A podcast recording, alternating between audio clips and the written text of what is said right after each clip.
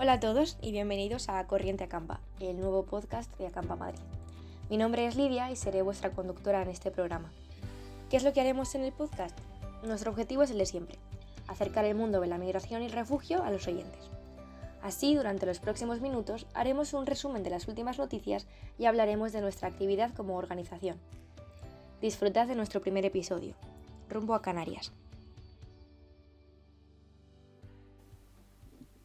Los últimos meses de pandemia han atacado especialmente a los grupos más vulnerables de la sociedad. Y en esto, refugiados y migrantes no son una excepción. Por todo el mundo las fronteras se cerraron y se paralizaron los trámites de acogida.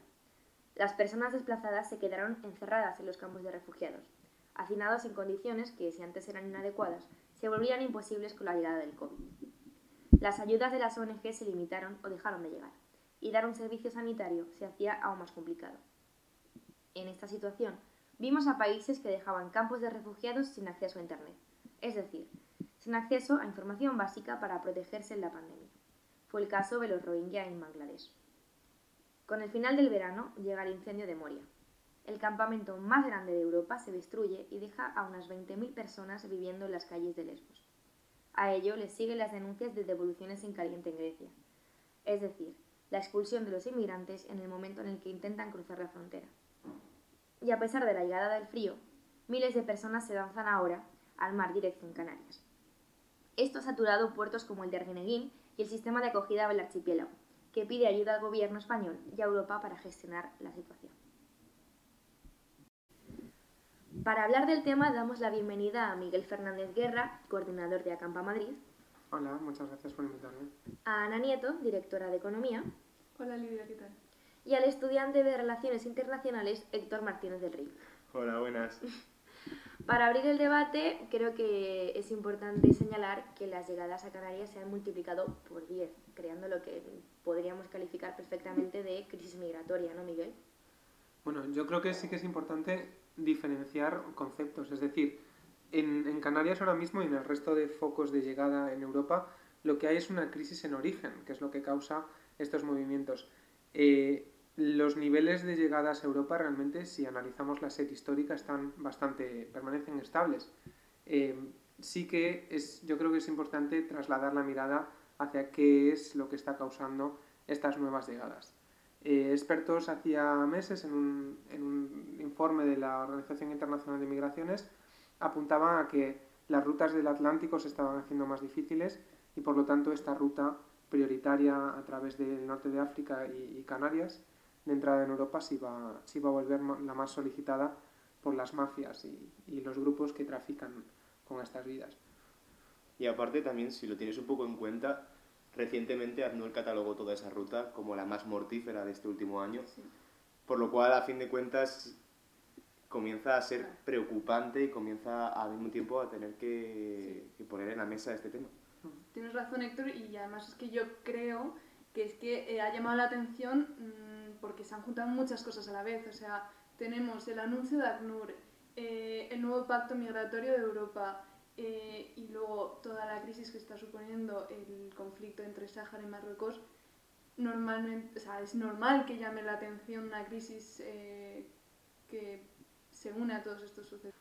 De todas maneras, también yo creo que conviene mantener la calma. Eh, en, el mismo, en ese mismo informe que mencionaba antes, la Organización Internacional de las Migraciones eh, advierte que la situación, según sus, datos, sigue siendo manejable eh, a través de la solidaridad europea y una política y, un enfoque centrado en los derechos humanos. Es decir, que a pesar de que sí que es verdad que los niveles superan lo, normal, las llegadas estándar, digamos, no estamos en una situación de desborde. Las administraciones siguen siendo eh, capaces de asumir este nivel de llegadas y lo único que falta es eh, que se pongan de acuerdo tanto administraciones autonómicas como nacionales y por supuesto imprescindible la respuesta solidaria y coordinada de la Unión Europea a, a, un fenómeno que realmente nos afecta a todos. Es manejable, pero nos está costando. También tenemos que tener en cuenta de que no es una situación cualquiera. Estamos en medio de una pandemia. Eh, gestionar una crisis de, de migración en cualquier momento es difícil. Con un COVID-19 eh, que está afectando tanto a España, es normal que, que, se pongan las alarmas en todas partes. Pero hablando de solidaridad, se suponía que Europa había firmado precisamente que entre todos los países iban a aportar eh, solidaridad eh, en el caso de que hubiese pues, una crisis de este estilo o que hubiesen llegadas eh, masivas o que hubiese que gestionar casos de este estilo. Y no la está viendo. El gobierno de Canarias ha sido el primero en denunciarlo. Sí, pero a fin de cuentas el principio de solidaridad siempre ha sido, dentro de lo que es el, el marco migratorio, siempre ha sido el, elemento en disputa entre los estados, gobiernos en general e inclusive dentro de la propia sociedad. Es decir, que no es nada nuevo, que no estamos hablando de un fenómeno reciente. Pero a fin de cuentas, si lo pensamos bien, es momento y es clave que ahora todo el mundo se ponga de acuerdo porque si no estamos básicamente abocados a, reproducir una situación que ya sabemos cómo va a terminar. Es decir, tenemos ejemplos en otros países del Mediterráneo y conocemos perfectamente la conclusión a la que han llegado. Creo que algo que no se está teniendo de todo en cuenta es la situación como tal del pueblo canario. Eh, la diputada Ana Oramas lo decía el otro día en el Congreso, hizo un discurso claro de cómo Canarias no podía aguantar esta situación y hemos visto manifestaciones eh, por todas las islas eh, clamando que no pueden estar así. Tienen una, tienen una crisis importante debido al COVID, como, todo, como está el mundo entero, y el lema que se está poniendo como bandera es no podemos ser otro Lesbos. Y lo que hemos visto en Lesbos es un enfado general de la población, eh, manifestaciones en contra de los refugiados o incluso cortando carreteras en las que estaban malviviendo porque se les había quemado un campo de refugiados. Y que ahora ya hay un campo, o sea, que es provisional de momento, pero con estas cosas empiezan y luego según se avanza y según se intenta tomar gestiones, como se atrasa todo, porque de una forma u otra se acaban atrasando todas las gestiones, al final estos campos se convierten en permanentes. En ese contexto, hace escasos días, el ministro Escriba presentó el Plan Canarias y si lo valoramos un poco desde un apartado más objetivo, que subjetivo obviamente, sí que es cierto que intenta paliar esa situación e intenta conseguir de alguna manera una mejor gestión a partir de espacios propios a partir del acondicionamiento de espacios de asistentes más que el emplazamiento en, en campos temporales. Pero claro, si lo analizamos en retrospectiva, ¿cuánto tiempo va a llevar? ¿Cuánto tiempo va a tomar esa forma? Es decir, ¿en qué pues momento...? es mm, el, el, que primero dice, primero 15 días y luego otros 15 y luego pues 15 y otros 15 y luego 3 meses. Pero después de los tres meses, otros 15. A mí sí que es cierto que algo que verdaderamente me impactó, que comentó el ministro, que existía la posibilidad de las devoluciones. Es decir, planteaba las devoluciones como, como un método de resolución de todo problema y como ha comentado Miguel, a fin de cuentas, la principal solución, la principal resolución a todo este, quizás podamos tacharlo de conflicto, no bélico, pero sí que es cierto que humanísticamente hablando, sea la solución en origen. También es cierto que tampoco se debería mm, criminalizar tanto la migración porque muchas veces es necesaria, pero eh, las devoluciones ya están ocurriendo. O sea, si no tienen documentos de asilo y no pueden calificarse como refugiados, eh, cualquier otro inmigrante se considera irregular y se de hecho, comienza el expediente de Del 90% de las personas que han llegado en estas últimas semanas, básicamente muchas de ellas precisamente no, no adquieren la categoría de refugiado, no adquieren la categoría de persona solicitante de asilo. Sí, pero también es verdad que, o sea, desde luego el, devolver a una persona a su país de origen realmente es el, el, objetivo de, o sea, un migrante cuando, cuando migra una persona refugiada no está pensando en ese de su país de origen porque no le guste vivir allí, sino porque busca pues una paz. Entonces, eh, volver al país de origen es siempre el objetivo de, todos los refugiados. El problema es cuando ese país de, origen no ofrece unas condiciones que permitan una vida digna. Entonces, las devoluciones en caliente, por ejemplo, que es una política repetida de la Unión Europea, especialmente pues, a través de Frontex, eh, y que es una violación flagrante del, derecho internacional, se siguen produciendo a día de hoy. Y eso se produce una vez más por una ausencia de, de una respuesta integrada y colectiva a un, a un problema eh, que nos, nos, nos eh, interpela a todos, digamos. A pesar de que haya muchos países que quieran eh, pues, lavarse las manos y no tener nada que ver. Pero también es cierto que es, ponen como prioridad y, y buscan que la solución sea regular la migración a base de mm, devoluciones o eh, conceder asilo. a otros países terceros. Como Turquía, el magnífico ejemplo que tuvimos hace ya unos años. De Turquía eh, da para otro podcast. Eh, pero la solución debería ser apoyar las economías para garantizar lo que decía Miguel al principio, de una vida digna para que no tengan que producirse estas migraciones que al final del día son migraciones forzadas. y luego, si eso no se consigue o en el proceso en el que se está apoyando este desarrollo, tendríamos que garantizar una ruta segura, o sea, no es posible que sea tan peligrosa la ruta Canarias. O sea, la cantidad de gente que muere en el Mediterráneo cada año es denunciable. Bueno, quizás la gestión debería ir por bandera, porque si no eres capaz de gestionar la, la mínima migración que te pueda llegar, por mucho que sea desde un punto o desde otro punto de, de, la península, porque recordemos que también está el mar de Alborán, que es una de las vías principales para llegar a lo que es la península en sí misma. Mm, si no existe una gestión por esa parte, por mucho que lleguen en condiciones eh, favorables, la estancia aquí les va a recordar a la, época que, han, que, han, buscado perder de alguna manera. Entonces, resulta un poco contraproducente asegurar rutas, para la redundancia, seguras, y al mismo tiempo no responder una vez llegan. Entonces es precisamente lo que dices, el problema que tiene nuestra gestión es la respuesta rápida.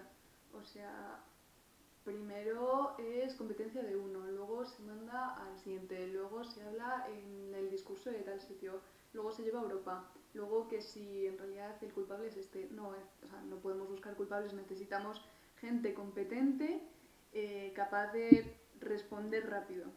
Y cuando se tenga esto se tendrá una gestión justa y sobre todo necesitamos coherencia política.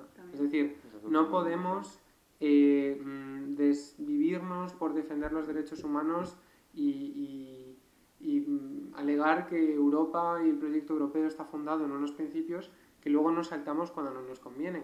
Las agencias de, de salvamento humanitario y de las ONGs de rescate llevan anunciando que este fenómeno se iba a producir, pero por pura lógica porque todas las rutas del Atlántico y las rutas del Mediterráneo, a través de los guardacostas italianos, por ejemplo, devolviendo a migrantes a Libia, hacen imposible cualquier movimiento de personas que entren por esos países. Y por lo tanto buscan la alternativa, porque esa gente va a seguir llegando, nos guste o no. Mientras exista la necesidad, existirá la ruta.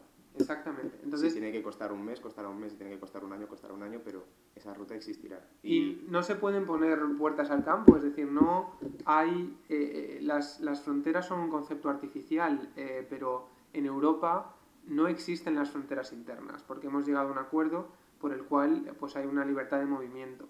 Y por lo tanto, todas las fronteras de los países de la Unión Europea que no tienen costa en el Mediterráneo se trasladan a la frontera exterior europea a España, a Italia, a Grecia, a Malta, y, la verdad es que no se está dando una respuesta a un problema que por, pura lógica solo soportan esos países, pero que realmente afecta a todo el mundo, a toda la Unión. Para cerrar el debate, me gustaría, a raíz de algo que ha dicho Ana, eh, haceros una pregunta. No podemos criminalizar a los refugiados ni a los migrantes, evidentemente, pero siempre al final acabemos en el círculo de mm, intentar dar pena. La imagen que se nos quedó grabada de la crisis mm, de los refugiados sirios fue un niño muerto en la, en la playa. Y estas últimas semanas lo que se nos ha difundido es un niño vomitando agua en una barca y un bebé de seis, de seis meses muerto para dramatizar más la situación y es la imagen, la única imagen que se nos repite. ¿Creéis que dar pena es la solución? Pero, o sea, yo no estoy de acuerdo con que la, estrategia sea dar pena, o sea, es retransmitir la cruda verdad, la cruda realidad de miles de personas que llegan a este país buscando una vida mejor y que se encuentran con el silencio y la cara eh, vuelta de, las, de las instituciones que no saben, no están a la altura. O sea, no están dando pena. La gente se muere todos los días. Es que es Y dejamos que se mueran. es que es la reacción más natural, es la rabia y la pena de lo que está ocurriendo. O sea, no estamos viendo una peli mm, de triste que vaya, qué pena lo que está pasando, no, no, estamos viendo la realidad. Entonces, pues yo creo que no es el objetivo, como dice Miguel, es la reacción. También es cierto que no podemos considerar que este sea el objetivo de, de un gobierno, pero sí que es cierto que mm, es un reflejo al que los medios de comunicación se, se- ven muy atraídos, porque es obvio el interés comercial que, que- que esto genera. Hombre, por supuesto, estamos hablando también de al final del día es una, in- poco un- una industria lo que mueve, o sea, y no ocurre solamente con los refugiados, ocurre también incluso en propios destinos donde se trabaja con voluntariados, que al final es turismo puro y duro. Eh, ¿Se están aprovechando de la situación? Es posible, pero no deberíamos centrarnos en, quién se está aprovechando o quién está ganando. Porque está ocurriendo de verdad. De esto, exacto. claro, estamos tendríamos que centrarnos más en quiénes son las víctimas a quién se va a aprovechar de ello. La cuestión al fin y al cabo es que está ocurriendo y que no puede Por ocurrir. supuesto, y que Esa no es la conclusión ser- a la, que, a la que hay que llegar, da igual si es una persona llorando o si es una persona que lamentablemente ha fallecido. Es decir, es un mínimo hecho y ese hecho hay que combatirlo, hay Por que intentar paliarlo y hay que intentar dar una solución. y que o reaccionas que te da pena o reaccionas que te da rabia, lo importante es que reacciones, lo importante es que te informes y que no cierres los ojos, o sea, que, Que se estás- actúe, que se tome conciencia y que, que se actúe a todos los niveles, tanto social, Por institucional y bueno, europeo obviamente porque se necesita una respuesta coordinada que creo que todavía no ha existido en una totalidad. sí. Me parece una muy buena reflexión final. Lo que es necesario es concienciarse y que se actúe, y abrir los ojos y ser conscientes de lo que está pasando. Muchas gracias por venir aquí, Héctor, Ana, Miguel. Gracias. Un placer. Gracias a ti. Bueno, pero tranquilos que Miguel se queda con nosotros para hablar de su trabajo en Acampa. ¿Qué tal, Miguel? Bueno, buenas. Bueno, Miguel, eres el coordinador general de Acampa. El peso de la asociación cae sobre tus hombros. ¿Cómo se lleva eso? Bueno, bueno, yo soy realmente un mandado aquí. Eh, dirijo un poco el- la coordinación de la asociación, pero, pero realmente los que más trabajan son, son mis compañeros del equipo y yo pues eso me limito aquí un poco a, a mirar y, y controlar que nadie, nadie se vuelve loco. Concretamente, ¿qué es lo que haces en Acampa? Pues yo, a ver, Acampa realmente nace de, de la iniciativa de un par de compañeros y yo de, de traer aquí a Madrid un proyecto que yo había conocido en Coruña eh, de una asociación que luche un poco por, por la visibilización y la sensibilización de los derechos humanos y de la paz y del refugio, sobre todo en lo referente a personas migrantes y refugiadas. Entonces yo desde ese momento pues adopto un poco la, la función de coordinación mi compañera Ana, que ha estado antes aquí también, eh, pues me ayudó un poco a montar el, el esquema administrativo y económico de la asociación y desde entonces, ya hace dos años casi, estamos pues trabajando un poco por, por eso, por traer, acercar la realidad de, de las personas refugiadas a la universidad y a la Comunidad de Madrid y, y un poco a, a los jóvenes en general.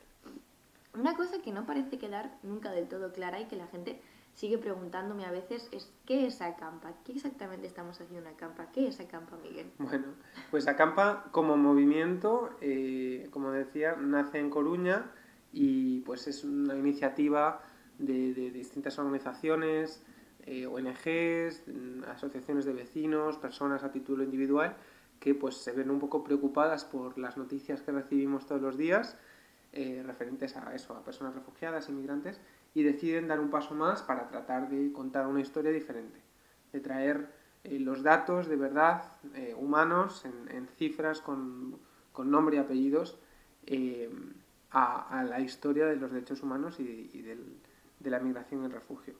Y aquí en Madrid, pues Acampa Madrid es una organización, como, como muchas otras, que trata de pues eso, aportar su granito de arena a que la gente pues entienda un poco más eh, de qué va esto de, de los refugiados. Bueno, quizás la gente ahora no lo sepa, pero antes, allá en época pre-COVID, hacíamos actividades presenciales. Efectivamente, sí, sí, teníamos un amplio calendario de, de, de actividades, pues desde conferencias, exposiciones de fotografía, charlas varias, y, bueno, pues todo eso por, por, la pandemia, como es natural, ha tenido que, que, pasar a un formato online, pero tampoco hemos realmente, o sea, por supuesto ha, supuesto un, un, golpe duro como para todo el mundo, pero no hemos dejado de, trabajar durante estos meses y hemos pasado simplemente nuestras actividades a un formato online para acercarlas a la casa de todos los que nos ven y nos escuchan. Por ejemplo, que ¿cómo hemos sido capaces de, de, plasmar esas actividades que al final eran cara a cara?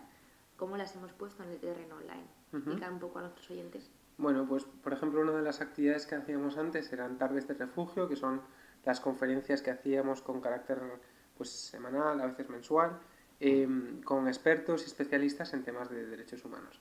Y con la llegada del COVID lo que hemos hecho ha sido adaptar eso a un formato un poco más amigable, digamos, y llevarlo a redes sociales. Entonces, una vez al mes hacemos un directo eh, en Instagram eh, conversando con alguna de las organizaciones eh, pues, simpatizantes o de la Red Acampa sobre un tema de actualidad en derechos humanos o, migración. Y a eso le hemos llamado Bytes y bueno, pues próximamente sacaremos el de diciembre. Así que nada, mantenedos ahí atentos a nuestras redes sociales y podréis ver un poco de qué va, de qué va la cosa. En los próximos meses Abacampa, por supuesto, va a seguir trabajando. ¿Nos puedes adelantar un poco qué actividades va a traer esta organización? Uh -huh. Sí, por supuesto. Ahora con el formato COVID, digamos, tenemos un poco, el, el calendario ha cambiado bastante y tenemos siempre un, un, par de actividades mensuales que mantenemos desde antes del COVID, pero hemos adaptado a formato de redes sociales y demás. Eh, Bytes es una conversación que hacemos por Instagram eh, en directo con una organización o integrante de la red Acampa sobre algún tema de actualidad. Suelen ser cortitos y los anunciamos por redes, así que seguidnos en Acampa barra baja Madrid. Y luego tenemos otras actividades, pues tenemos una exposición de fotografía planeada próximamente para los, distintos campos de la Universidad de Juan Carlos eh, y, otras conferencias en, en formato online. Por supuesto, siempre está nuestro, nuestro blog, el WeBlog, que publicamos también mensualmente, un artículo en el cual pues, se explora más en profundidad algún tema eh, relacionado con, con, los refugiados o los migrantes y, y, pues, nuestra actividad en redes en la que también tratamos de, de acercar esa realidad al día a día. Muchas gracias, Miguel, por tu tiempo. Por supuesto, un placer.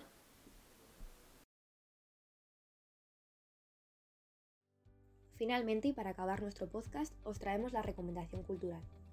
Hoy hablamos de Desplazados, una serie publicada en Netflix este verano. Como bien indican los créditos de cada episodio, Desplazados no surge solo de la idea de Kate Blanchett, sino que está basada en hechos reales. La historia de su personaje central, Sophie Werner, se inspira en Cornelia Rau, quien fue encarcelada sin justificación durante 10 meses en un centro de detención de inmigrantes en 2004. Fue gracias a este incidente que en Australia se descubrieron numerosas detenciones ilícitas en campos de refugiados. En Desplazados cada personaje tiene su propia historia, luchando con la vida y con el mundo. Desde Acampa os animamos a dar al play y nos gustaría preguntaros, ¿qué haríais vosotros en la situación de cada personaje? Y sobre todo, ¿qué hacéis ahora?